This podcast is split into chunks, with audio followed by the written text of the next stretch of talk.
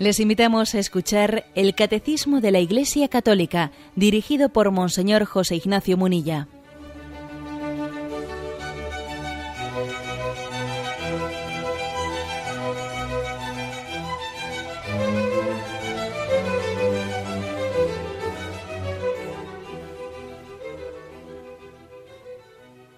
Un cordial saludo a todos los oyentes de Radio María. Un día más, con la gracia del Señor, proseguimos el comentario del catecismo de nuestra madre, la Iglesia. Habíamos quedado, después de explicar el apartado de la Inmaculada Concepción, habíamos quedado en el punto 494, que tiene como título Hágase en mí según tu palabra. Dice así, al anuncio de que ella dará luz al Hijo del Altísimo, sin conocer varón por la virtud del Espíritu Santo, María respondió por la obediencia de la fe, segura de que nada imposible para Dios. He aquí la esclava del Señor, hágase en mí según tu palabra. Luego seguimos leyendo, eso os parece, como es un poco largo este punto, y así lo desmenuzamos más, de una manera más sencilla. Es decir, al anuncio de algo mm, verdaderamente contundente, diríamos nosotros, ¿no? Con un lenguaje coloquial, al anuncio de algo increíble, así solemos decir, ¿no? parece increíble. ¿eh? De que iba a concebir por obra del Espíritu Santo sin concurso de varón, ella respondió con la obediencia de la fe. Por cierto, ¿eh? si me permitís un, un comentario que es un poco aplicarlo a nuestros días, el hecho de que desde nuestra mentalidad racionalista exista eh, tantas resistencias, existan pues, para acoger ese dato que nos da la Sagrada Escritura de que Jesucristo fue concebido sin concurso de varón por obra del Espíritu Santo, la concepción virginal de Jesucristo tiene muchas resistencias en mentalidades racionalistas. Bueno, pues yo me, atrevería a aplicar esto que dice aquí, este, este, este dirigirse a María como aquella que tuvo obediencia en la fe, creyó al que le daba un mensaje, al que le daba un anuncio que estaba por encima de la capacidad humana, ¿no? Bueno, la, resistencia racionalista al don sobrenatural de la intervención de Dios, en el fondo es una falta de obediencia a la fe. En el fondo es justamente lo contrario de lo que alabamos en María. En María alabamos la obediencia de la fe, claro, y, y en nosotros lo que existe es pues una falta de obediencia en la fe. No le doy fe a Dios, no le creo a Dios. Así de claro. ¿eh? En última instancia es lo que se esconde, ¿eh? el no dar fe a Dios, no dar fe a su palabra. La expresión nada hay imposible para Dios, ¿eh? que es la que se le dice a María, mira María, nada hay imposible para Dios. Y María asintió, María consintió. ¿eh? Asintió y consintió. ¿eh? Bueno, pues esta es, esta es, la clave, ¿no? La clave es, eh, María cree que nada hay imposible para Dios. Y por eso acoge, acoge no como una hipótesis, sino acoge como algo real y concreto el que Dios vaya, vaya a tomar carne en sus entrañas. Porque nada hay imposible para Dios. Esta expresión nada imposible para Dios, pues puede ser, debería de ser objeto de meditación para nosotros, ¿no? Solemos decir nosotros querer es poder y es muy falso cuando lo decimos de nosotros mismos. No es verdad que querer es poder. Nada imposible para Dios, pero para los hombres hay muchos imposibles, ¿eh? podríamos decir en este sentido. Para Dios, querer sí es poder aunque también habría que hacer alguna matización, ¿no? Para Dios querer es poder, pero es verdad también que existe el principio de no contradicción. ¿eh? Dios puede hacer que un círculo sea cuadrado al mismo tiempo que es círculo. No, eso, eso sería una contradicción. Pero eso no quiere decir que Dios no sea omnipotente. Quiere decir que es que o es círculo o es cuadrado. Dios puede hacer que Dios nos puede crear libres a nosotros, libres, y al mismo tiempo obligarnos a todos a que aceptemos su palabra y vayamos todos al cielo eh, pues por vamos agarrados de la oreja pues no porque es una contradicción o nos crea libres eh, o, su contrario eh. es decir en Dios sí podemos decir querer es poder pero sin pensarnos que ese principio supone que, que Dios puede hacer contradicciones. No, contradicciones, Dios no tiene contradicciones. ¿eh? Bueno, me parece que es un matiz importante. ¿no? Pero decir que para Dios nada hay imposible supone en María, supone una actitud de decir, bueno, lo que, lo que Dios quiere sale adelante y lo que Él no quiere, yo tampoco lo quiero. ¿eh? Esa es la, la expresión de María, que tiene una gran fuerza, un gran mérito, porque es el mérito de confiar. Lo más meritorio del orden de la vida espiritual puede ser la confianza. Y en eso, eh, y en nos solemos fijar muy poco. ¿eh? La confianza puede ser lo más meritorio en la vida espiritual, porque supone dar fe, supone vencer nuestros miedos, supone aceptarnos con nuestras limitaciones y supone colaborar con Dios. No enterrar los talentos, sino ponernos a colaborar. Por eso confiar, como hizo María, tiene mucho más mérito de lo que parece. ¿Eh? A nosotros nos parece que mérito tiene, pues no sé, ¿no? Un, tipo de obra activa en el cual veamos, eh, un poco cuantifiquemos lo que hacemos. Sí, sí, pero tú no podrías obrar activamente si no, si no tuvieses confianza. Confiar es, pues, es un acto de fe en Dios. Es vencer nuestros miedos, hacerles frente y no asustarnos con ellos. Es aceptar nuestras limitaciones y es colaborar activamente con Dios. Bueno, me, parece que está. Yo recuerdo, reconozco, perdón, reconozco, conozco una religiosa que tiene como lema de, vida, de vida en religión esta, esta expresión: para Dios nada hay imposible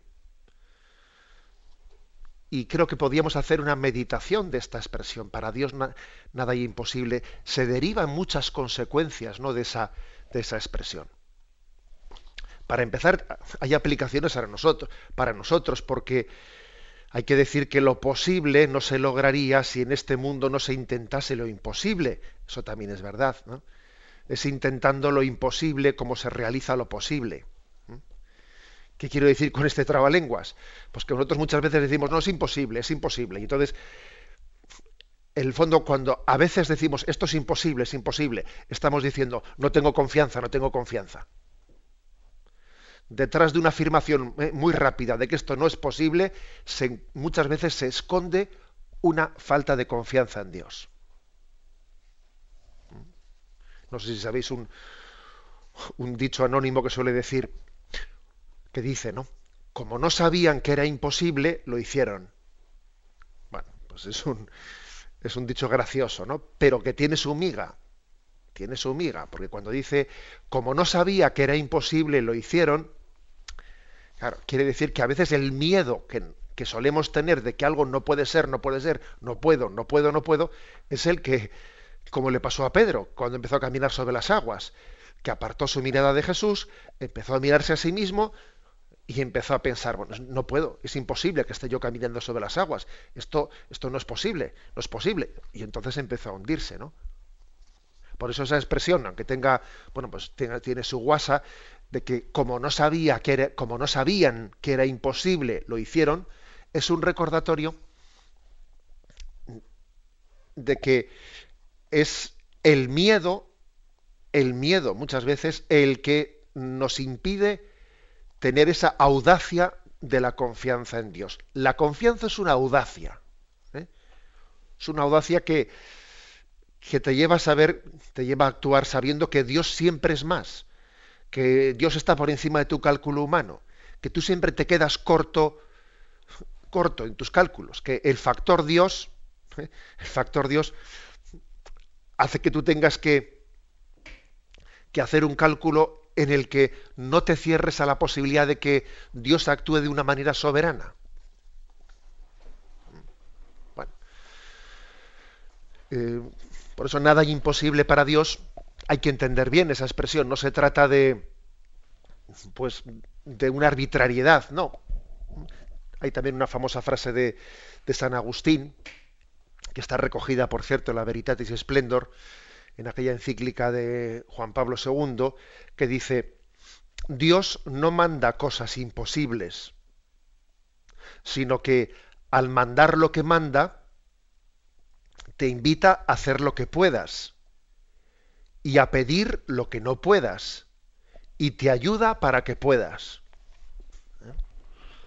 Es una famosa expresión de San Agustín, que es otra manera, una manera de traducir el nada imposible para Dios en el discernimiento práctico de la vida. ¿Mm? es decir, Dios no te, a nosotros Dios no nos manda cosas imposibles. A María no le mandó una cosa imposible. La prueba es que le dio la gracia y le dio el don del Espíritu para, para concebir en ella.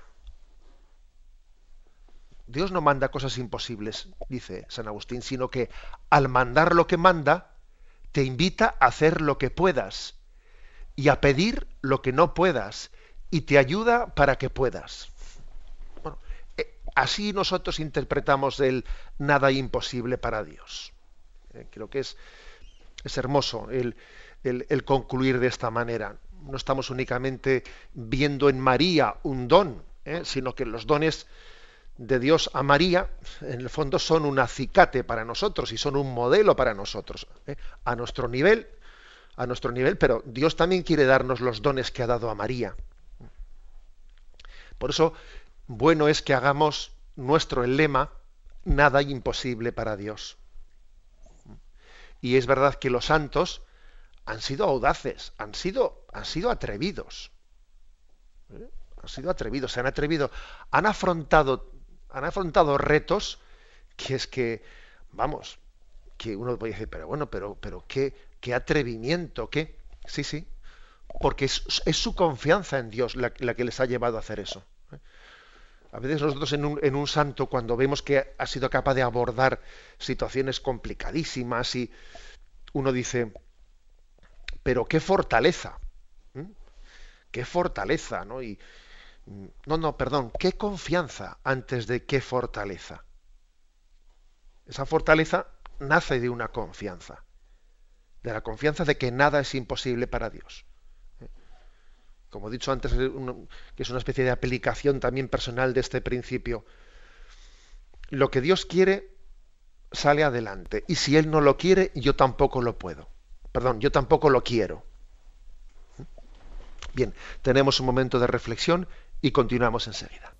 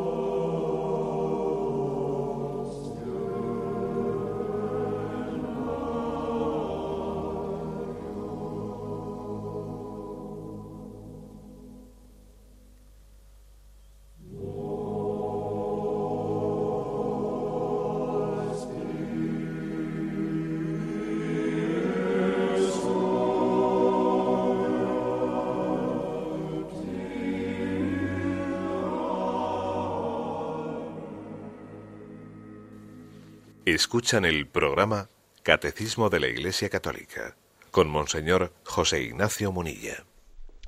Continuamos con el punto 494, que dice así. Así, dando su consentimiento a la palabra de Dios, María llegó a ser madre de Jesús. Y aceptando de todo corazón la voluntad divina de salvación, sin que ningún pecado se lo impidiera, se entregó a sí misma por entero a la persona y a la obra de su Hijo, para servir en su dependencia y con él, por la gracia de Dios, al misterio de la redención. Y ahora viene un texto de San Irineo que ahora lo leeremos, pero subrayo este aspecto de mm, María acepta lo que Dios le pide porque sabe que para Dios no hay nada imposible y después de que lo ha aceptado, no es una aceptación pasiva, sino que inmediatamente viene una entrega. Al en ti confío, continúa un a ti me entrego. Las dos cosas son correlativas. No es, no es una actitud pasiva ante Dios, sino que inmediatamente Dios nos asocia a su obra. Eh, repito, al en ti confío, continúa pues un a ti me entrego. Y dice además que María hace tal cosa, se, entrega al misterio de la redención en dependencia de él y con él. O sea, no es Dios me da su gracia y ahora ya yo voy solo. No, no. Es por Cristo con él y en él. O sea, estamos continuamente unidos a él para podernos, ¿eh? Para podernos, eh, para poderles responder. Eh, dice eh, la famosa oración litúrgica, Señor, que tu gracia inspire, sostenga y acompañe nuestras obras. Luego, para poder colaborar con Dios, hay que ir de, su mano.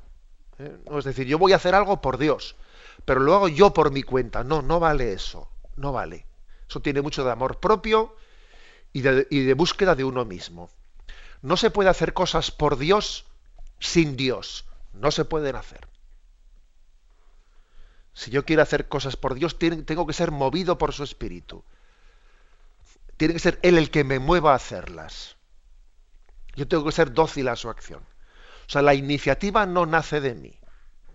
Yo tengo que responder a su llamada, a su iniciativa. ¿eh? Esto es importante, porque en el fondo aquí María nos enseña en esta espiritualidad mariana se nos, es un auténtico pues, bálsamo, una auténtica medicina contra el voluntarismo, que suele ser uno de nuestros males principales en la vida espiritual, el voluntarismo. Yo voy a hacer, eh, yo, yo no sé qué, yo, y siempre estamos con el yo, yo. Y claro, el voluntarismo además, como siempre al final termina en fracaso, finalmente el voluntarismo terminas por desconfiar, porque ves tú que has soñado y lo de que querer es poder, como hemos dicho antes, es totalmente falso. Te pegas una decepción, te pegas otra, ves que las cosas no salen como tú habías pensado y te decepcionas y te alejas y lo dejas todo. Muchas veces somos inconstantes porque hemos tenido un planteamiento voluntarista, claro, y fracasamos, fracasamos y al final dejas de confiar en Dios, claro. Pero el asunto es porque a veces queremos hacer cosas buenas, sin la compañía del bueno, que es Dios.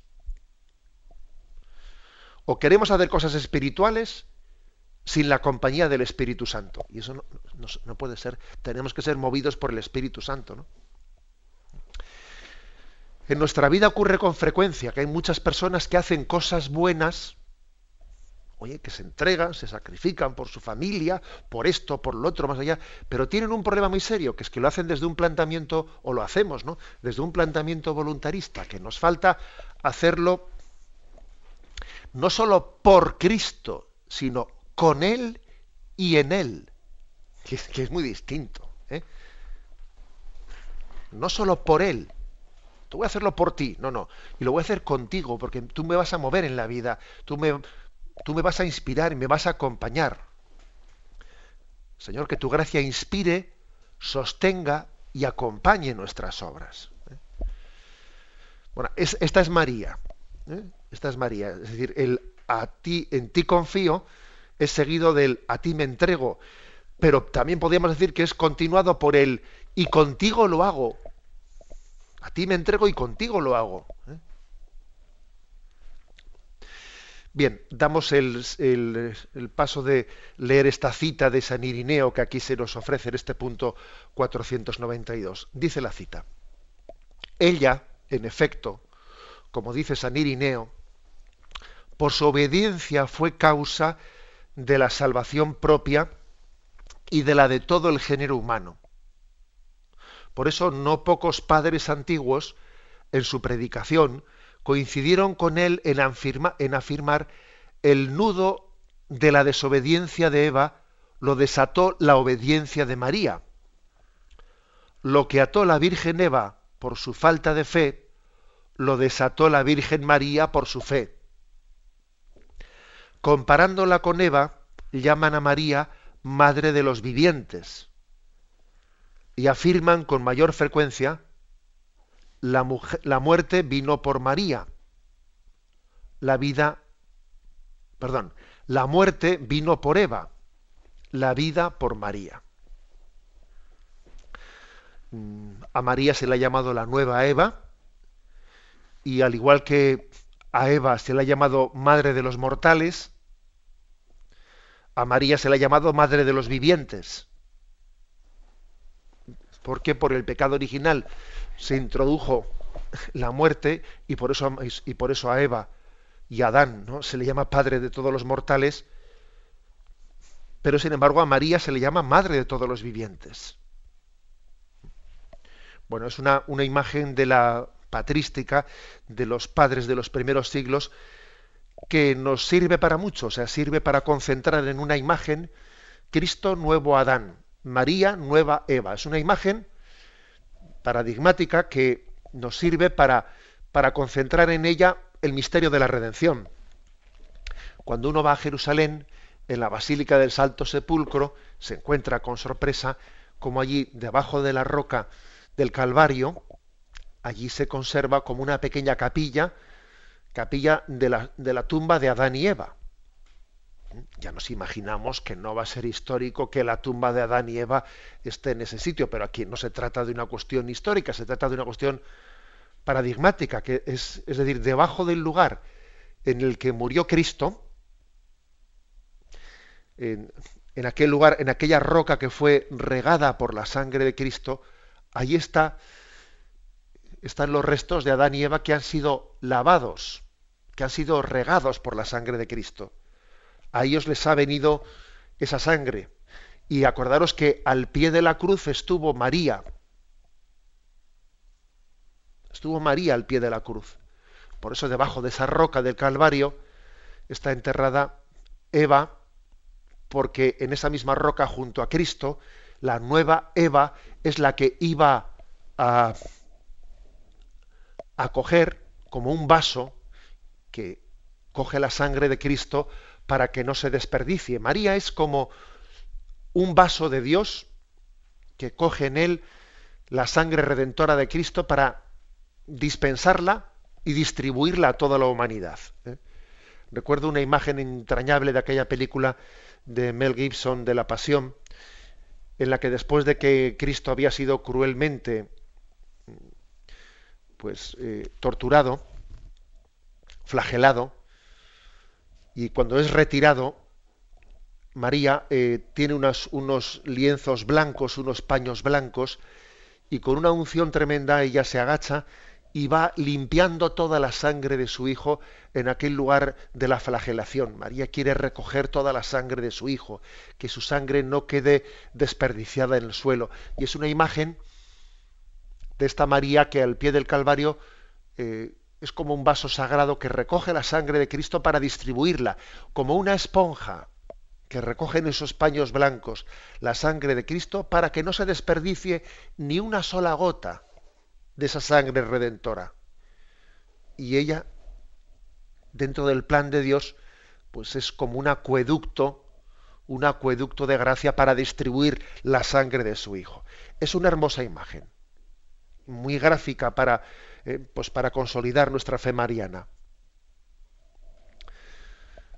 María es la nueva Eva, ¿eh? de la misma forma en que Cristo es el nuevo Adán. podríamos decir que Eva dijo, no me fío. Y María dijo, me fío plenamente. Es así, ¿eh? el pecado de Adán y Eva consiste en decir, no me fío de Dios. ¿eh? Satanás les induce a decir, claro, es que Dios os ha pedido eso porque no quiere, eh, no quiere que tengáis tanto poder como Él. En el fondo Dios no quiere vuestra felicidad, Dios no quiere que le hagáis sombra, Dios no quiere, etcétera, etcétera. ¿no? Detrás del pecado de Adán y Eva hay un no me fío. Dios es enemigo de mi felicidad. Y detrás de la respuesta de María hay un me fío plenamente soy plenamente feliz con los dones de Dios, soy un, me considero una privilegiada de Dios. Es, el hecho de que Dios ponga sus ojos en mí y que Dios me pida fidelidad, que me pida su respuesta, me pida cumplir su mandamiento. Pero bueno, pero si es que es un don de Dios que Él haya fijado sus ojos en mí. Me considero una privilegiada de Dios, nos diría María. Frente a esa desconfianza a esa desconfianza que habían tenido Adán y Eva, que no, no eran plenamente felices con los dones de Dios y entonces estaban mirando con recelo. Hay un término aquí que igual merecería una pequeña explicación, que es que se dice que como María, María con su, con su respuesta, es causa ¿eh? de nuestra salvación. Igual que Eva con su desobediencia había sido causa de nuestra de nuestra perdición. Bien, hay que decir que, que, igual hay que hacer un pequeño matiz, ¿no? La palabra causa, el término causa, se aplica aquí un poco, digamos, de forma distinta. Eh, sí es verdad que, que el pecado de Adán y Eva son causa de nuestra perdición. Pero decir que eh, la respuesta de María es causa, bueno, habría que, habría que matizarlo, ¿eh? porque somos conscientes de que em, quien, quien es el dador de la salvación no es María, sino que es Dios en Jesucristo. Él es el redentor. María no es causa, en este sentido, ¿eh? sino una, digamos, una causa intermedia necesaria para que Dios dé la salvación pero es una causa intermedia que Dios ha querido que resulte necesaria. Podía haberlo hecho de otra manera, pero ha querido que sea el sí de María la intermediación para que su salvación llegue a todos. En el caso de Adán, podemos sí, hablar de causa en un sentido más, eh, más propio. El pecado de Adán causó eh, la perdición y la redención de Cristo causó en la salvación del mundo. Bien, tenemos un momento de reflexión y continuamos enseguida.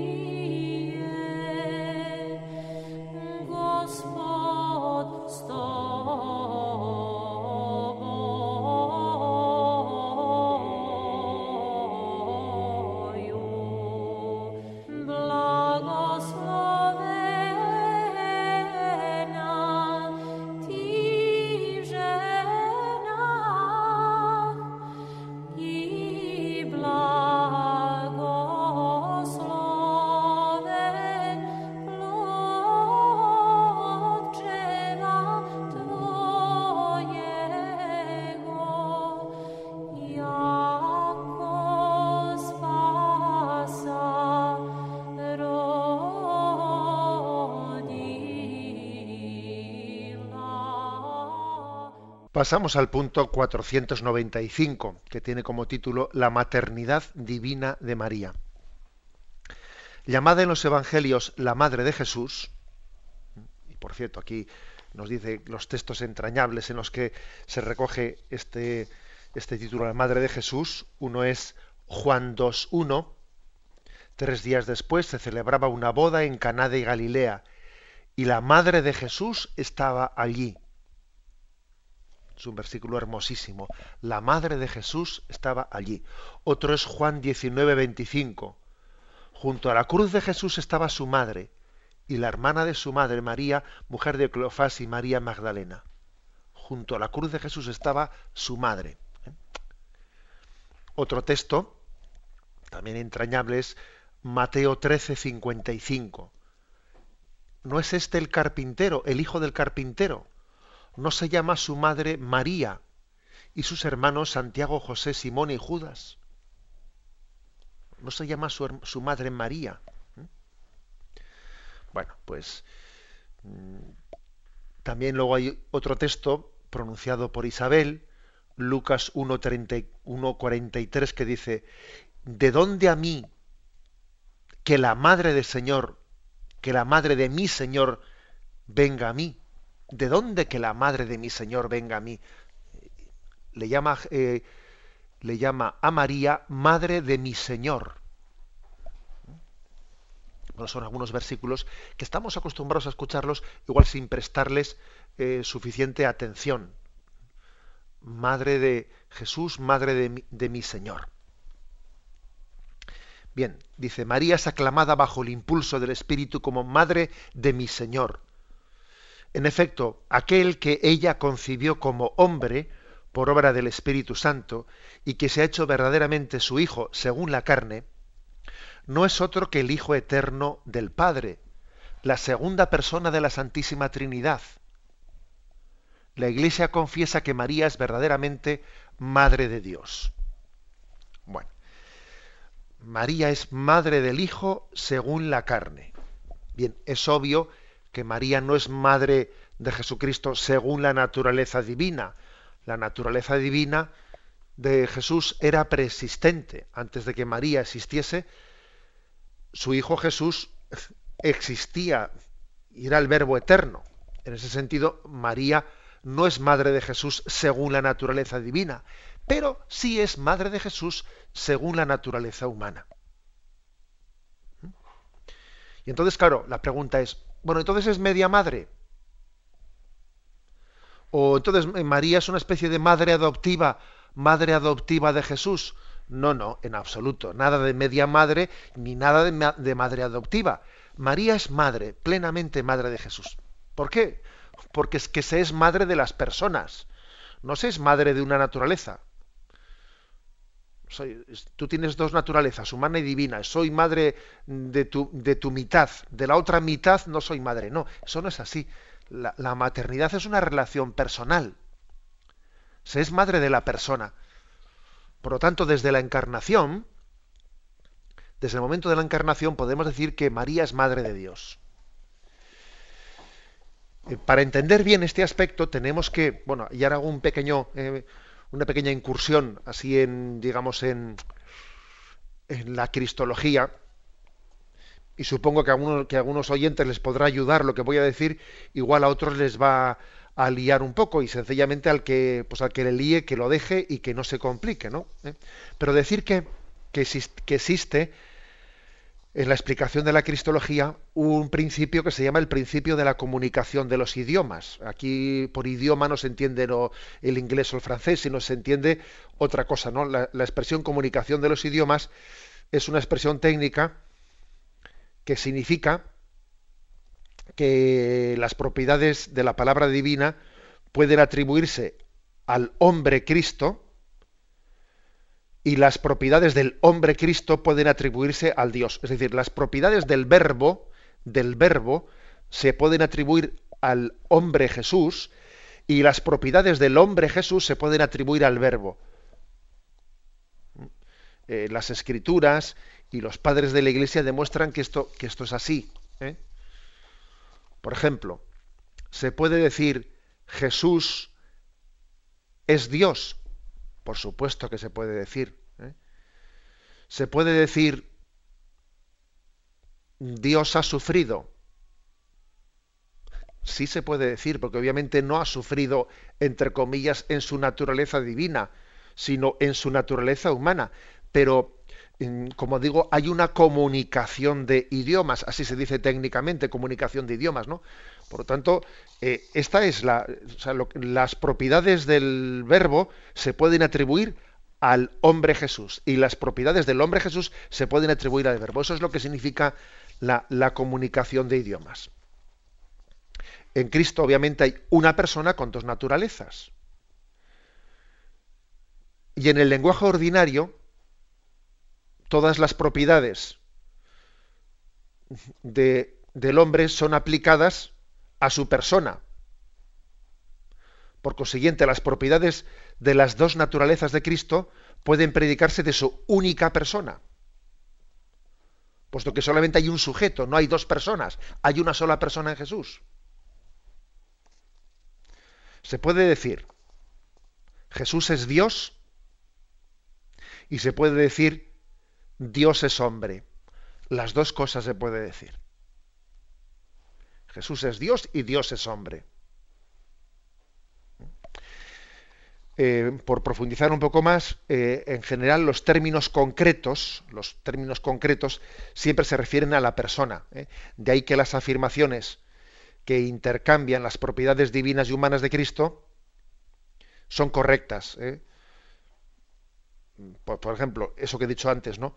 Dios es hombre o Cristo es Dios, porque lo referimos de Él, o sea que es un término concreto.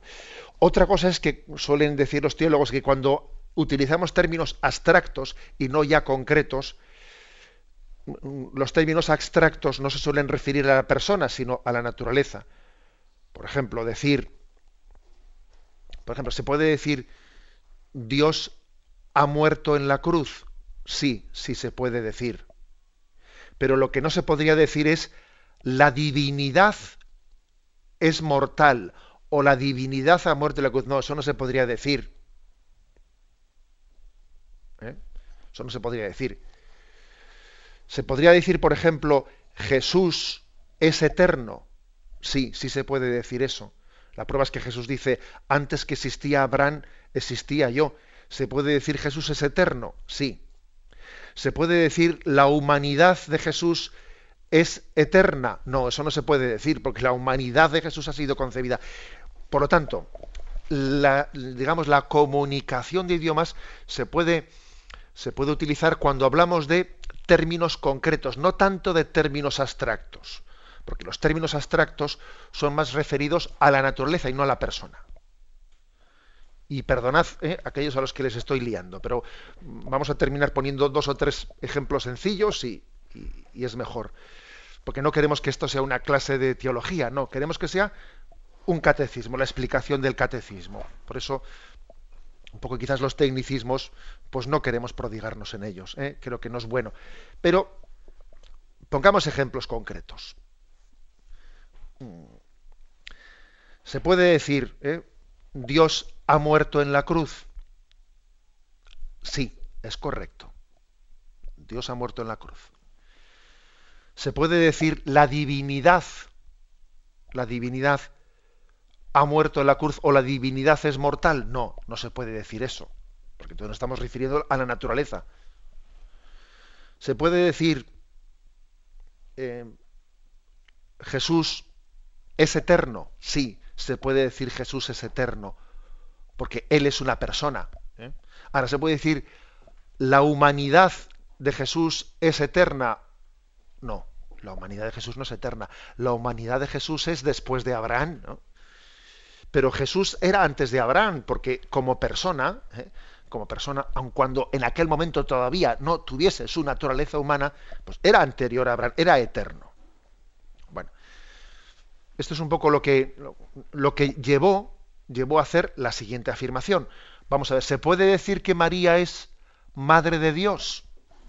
¿O únicamente podemos decir María es madre de la humanidad en la que Dios se encarnó? No, no. Se puede decir lo primero. ¿eh? María no es únicamente madre de la humanidad en la que Dios se encarnó. María es madre de Dios, porque es que, según este principio de la comunicación de idiomas que decimos, se atribuye, se atribuye al sujeto. ¿Eh? a la persona y no a las naturalezas, ¿no? Ese tipo de relaciones personales. Por eso repito, ¿eh? María ni es media madre ni es madre adoptiva, no lo es. Es plenamente, ¿no? Plenamente madre, madre de Dios, porque ha sido adentrada en esa relación personal ¿eh?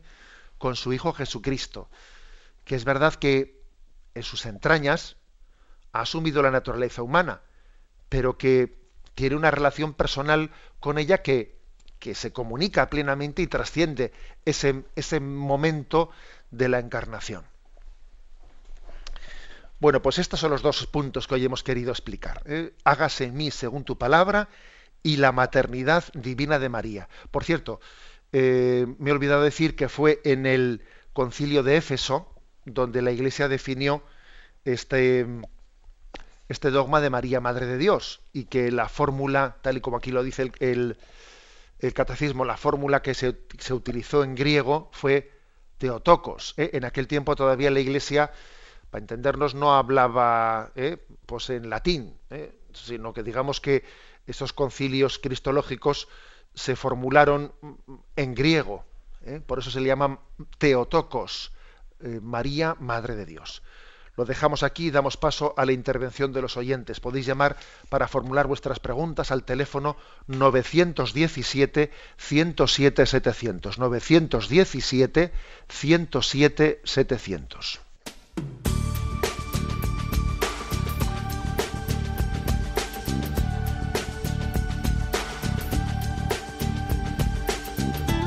Radio María le ofrece la oportunidad de recibir en su casa sus programas favoritos.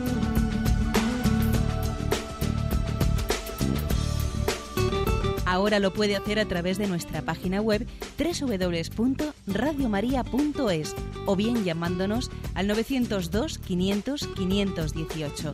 902 500 518.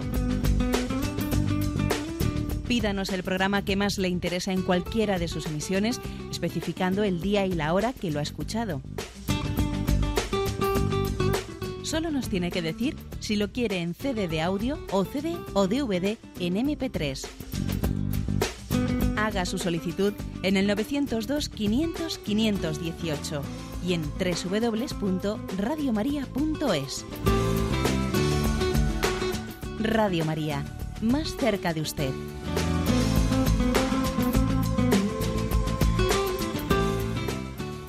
Escuchan el programa Catecismo de la Iglesia Católica con Monseñor José Ignacio Munilla.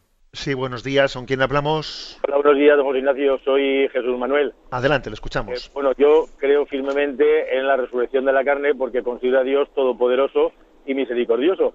Entonces, eh, simplemente cuando ha hablado de eh, que Cristo como hombre o la humanidad de Cristo no era eterna, entiendo que es que no tenía principio como si tiene su, su persona, su parte divina.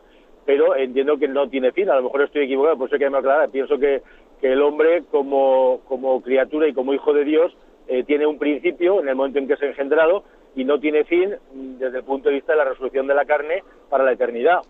Muchas gracias. Correcto, ¿eh? esa interpretación es correcta. Eterno, eterno es Dios, porque no tiene ni principio ni fin. Nosotros no, somos eternos porque hemos tenido un principio en el tiempo. ¿eh? Hubo un momento en el que no existíamos y Dios nos llamó a la existencia. Pero es verdad que Dios nos ha llamado a una existencia para siempre, nos ha llamado para la vida eterna. ¿eh? Entonces, en ese sentido, el hombre participa ¿eh? de esa eternidad de Dios, pues por gracia. Dios le llama a participar por gracia de esa eternidad de Dios. Y recordemos que Dios se hizo hombre, Dios es hombre, y en Jesucristo lo es, pues por toda la eternidad. Es decir, no se ha hecho hombre por una temporada y para luego dejar de serlo. No, no. La encarnación es definitiva. La encarnación es eterna. Damos paso a un siguiente oyente. Buenos días. Sí, buenos días, monseñor. Adelante, le escuchamos. Buenos días, mire, soy María de Almería y era para, para ensalzar la, la imagen de, de, la Virgen Santísima, de nuestra Madre, que cómo se ha negado muchas veces a lo largo de, de toda la historia y cómo la Virgen ha resurgido y, y se ha y se ha aparecido y, y, y, nos ha ayudado a lo largo de, de nuestro de nuestro caminar a todos los cristianos. Eh, yo tengo ahora un hijo en los salesianos y entonces me, estoy informando de toda eh, la historia de, los salesianos de Don Bosco y cómo Don Bosco en sus primeros 20 años de sacerdote fue solo entregado a María y María era la que lo protegía y cómo salvaba a todos esos muchachos que, andaban por la calle, que andaban abandonados y cómo él lo protegía y cómo sacaba todo adelante. Entonces que yo, María Auxiliadora, María Virgen, todas las todas las vírgenes, que porque son la madre de Dios y, cómo María tiene esa fortaleza y esa fuerza mm, al lado de su hijo, qué importante para nosotros los cristianos. Y quería realzar esa imagen de María, que cómo nos protege, cómo nos auxilia y cómo nos lleva. Que es una bendición pues ser pues cristiano y estar ahí en las manos de María. Bien, muchísimas gracias por su por su aportación. La verdad es que María, esa, esa advocación salesiana de María Auxiliadora, cuánto bien eh, ha hecho en la Iglesia en nuestros últimos siglos, cuánto bien ha hecho y cuánto bien hace, porque es, em, en el fondo es la Virgen María en acción. ¿eh? María Auxiliadora es la Virgen María en acción, es, es la Virgen cumpliendo plenamente esa, esa encomienda que se le dio al pie de la cruz. Ahí tienes a tus hijos. ¿no? La verdad es que es una, una, un ejemplo muy claro de cómo la mística, no es desencarnada, sino que es una mística que se traduce en caridad. Eh, creo que es una, un ejemplo bien, bien hermoso. Damos paso a un siguiente oyente. Buenos días. Hola, buenos días, monseñor. Soy Concha de Madrid. Miren, no es nada referente a lo que hemos escuchado hoy ni estos días. Yo tengo una, una sobrina adoptada que es china. Eh, vino hace siete años, lleva un año con, lleva siete años con nosotros, vino con un añito y sus padres no la han bautizado. Y, más, y es más, a los cinco meses de venir se separaron. Entonces la niña, yo soy soltera y tengo una madre mayor con problemas de, de, demencia y cuando viene la niña, cuando le toca a mi hermano, pues la niña viene a mi casa. Y yo al principio pues la enseñé, cuando ya empezó a ser un poco más mayorcita, la enseñaba pues a rezar el Jesucito de mi vida y tal. Entonces mi hermano una noche me llamó al salón y me dijo que no le enseñara a rezar. Luego las cosas ya fueron suavizándose y tal, y volví otra vez y la niña ya rezaba esto y me han vuelto a decir, me ha vuelto a decir que no la enseñé a rezar. Entonces mm, yo entiendo que tengo que respetar su actitud, pero estoy un poco perdida. Mm, yo soy una conversa tardía y he conocido a Jesucristo a través de unas catequesis hace años y me me ha cambiado tanto la vida y me ha ayudado tanto que me da una pena horrible que mi sobrina, aún con sus penitas de pequeña, no pueda recurrir a nadie. Y quería saber si lo estoy haciendo bien, si no lo estoy haciendo bien, si qué hago. Bueno, pues la verdad es que lo que usted plantea, eh, pues yo comprendo que tenga su pequeño drama en el corazón, su pequeño drama en el corazón porque usted ama, ama a esa niña y ama al Señor y lógicamente pues sabe que el Señor quiere llegar a ella y, claro, y siente la impotencia, siente la impotencia de, ese impedimento de quien es su tutor legal, ¿eh? que de alguna manera, pues claro, pues existe una, eh, una tutoría legal que nosotros tenemos también que respetar. ¿eh? En el fondo, un poco esa, esa situación em, nos ayuda a entender un poco lo que le ocurre a Dios que quiere llegar a nosotros y nosotros a veces mal utilizamos nuestra libertad para no permitirle llegar a nosotros, incluso a los más inocentes, nosotros por nuestra culpa, por, nuestra culpa y por nuestra falta de testimonio, le impedimos que Dios llegue a los más inocentes. O sea que también ese, sufrimiento que usted tiene le, le, hace entender un poco más de cerca el don de Dios. ¿no? Y bueno, y, con respecto un poco a la actitud que tiene que tomar, ¿qué? Pues la verdad es que usted pida los dones del Espíritu Santo, ¿eh? pida los dones del Espíritu Santo, pero es obvio que usted tiene que respetar eh, lo que es la tutoría legal de esa niña, pero al mismo tiempo también el Señor le puede permitir una cierta audacia. Audacia no me refiero para no respetar, sino porque es que se puede ser testigo de Cristo de muchas maneras. ¿eh? A veces la audacia cristiana suele buscar fórmulas, suele buscar caminos, suele buscar y, también con respecto a bueno pues a, su hermano quizás también habrá momentos en los que poder decir una palabra de otra manera. Quizás eh, la situación presente supone para usted un reto muy superior porque tiene que ser catequista con su propia vida, con sus propias actitudes, ¿no? Vamos, le vamos a pedir al Espíritu Santo que le dé audacia, ¿eh? que le dé audacia y le dé inspiración para ser testigo de Cristo de una manera, bueno, pues eh, especial en esta situación que se encuentra ante esa, ante esa niña. Damos paso a la siguiente llamada. Buenos días. Buenos días. Sí, buenos días. Escuchamos. Yo mm, soy un feligrés de, de, una diócesis de, de Cataluña. Adelante, escuchamos. Mire, ha explicado usted que la, la maternidad divina de, de María. María es madre de Dios. Y entonces, ah, mm, la palabra que usan los teólogos me parece que es la unión hipostática, ¿no? Que el Cristo tiene dos naturalezas, la naturaleza divina y la naturaleza humana, pero una sola persona. Por lo tanto, María es madre de Dios. En el concilio de Éfeso, que usted ha citado, Nestorio me parece que era, que decía que eh, la herejía de que no era madre de Dios, eh, eso eh, en, en, en, los cristianos estaba tan profundamente, por decirlo así, metido, que María era madre de Dios, que cuando salieron del concilio de Éfeso, los padres conciliares, estaba todo el pueblo en la puerta con vela encendida y proclamando que María es verdadera Madre de Dios. Mm, no ha dicho la, la palabra que usan los teólogos, pero me parece que es la unión hipostática, la naturaleza divina, la naturaleza humana, pero no dos personas, sino una persona. Y también quiero aquello que dice el Vaticano II acerca de, de la, de la mm, de la Virgen, de la, de la Madre de Dios, que dice que recuerden, recuerden los fieles que la verdadera devoción a María no consiste en un sentimentalismo estéril ni en una vana credulidad, sino que consiste en la fe por la cual mm, mm, mm, afirmamos la excelencia de la Madre de Dios, la excelencia de la Madre de Dios, que nos impulsa a una a una a una devoción filial. Discúlpeme que le interrumpamos porque es que tenemos que intentar dejar paso a los que quieren hacer preguntas. ¿eh? Yo entiendo que a veces también la fe que llevamos dentro nos lleva un poco a, ¿eh? a predicarla, pero en este momento tenemos una, ¿eh? pues un turno de preguntas y tenemos que intentar que las intervenciones que hagamos sean preguntas. De lo contrario, desfiguramos un poco el programa. ¿eh? Pero en cualquier caso, lo que usted estaba diciendo me parece, por supuesto, fenomenal y propio totalmente de, la expresión de nuestra fe mariana.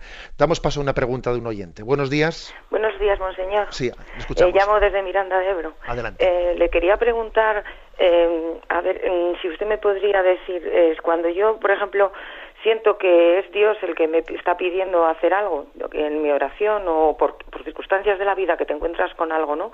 Y, dices, bueno, pues yo podría por aquí ayudar, ¿no? A hacer algo. ¿Cómo yo sé que eso que, estoy haciendo lo hago realmente porque el Señor me lo pide o porque me estoy buscando a mí misma o mi propia satisfacción? O...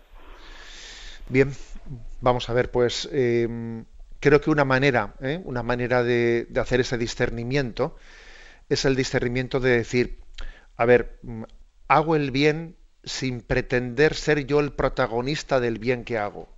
¿eh? Hago el bien y, hago hacer. ¿eh? O sea, es decir, y hago también como que otros sean protagonistas de ese bien. No pretendo yo poseerlo. ¿eh? Hay una anécdota de San Bernardo, mm, de San Bernardo que puede servirle a usted en este momento. San Bernardo tenía fama de ser muy buen predicador. Y entonces, pues, hubo un momento en el que él, mm, mucha gente decía que tenía, pues eso, pues un don, que tenía una boquita de oro, ¿no? Como se dice. Entonces iba a salir a predicar y el demonio comienza a decirles, claro, vas a salir a predicar y ahora todo el mundo dirá que bien habla, que bien habla San Bernardo, y todo el mundo hablará de ti, tú te harás muy famoso, y claro, no, pues tú, y, tú vas a ser eh, pues un vanidoso, y, y entonces, claro, San Bernardo dándose cuenta de que estaba siendo tentado, se volvió y le dijo a Satanás, ni por ti comencé la predicación, ni por ti voy a dejarla de hacer. Ojo, es decir, no hay que dejar de hacer el bien por si acaso tengo vanidad. Lo que hay que hacer es rectificar nuestra intención, rectificar nuestra actitud interior, eh, de manera que no nos busquemos a nosotros mismos, sino que sea Dios el que mueva nuestras acciones. La bendición de Dios Todopoderoso, Padre, Hijo y Espíritu Santo, descienda sobre vosotros. Alabado sea Jesucristo.